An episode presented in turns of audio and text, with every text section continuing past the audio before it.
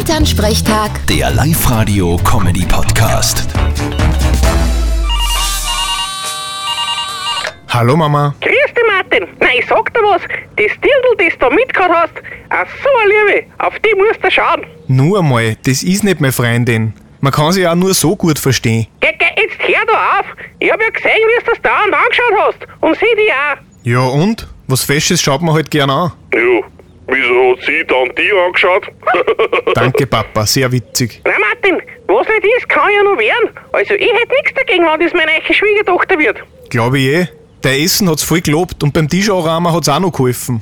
Das glaube ich, dass dir das gefallen hat. Nein, nein, so oberflächlich bin ich dann auch nicht.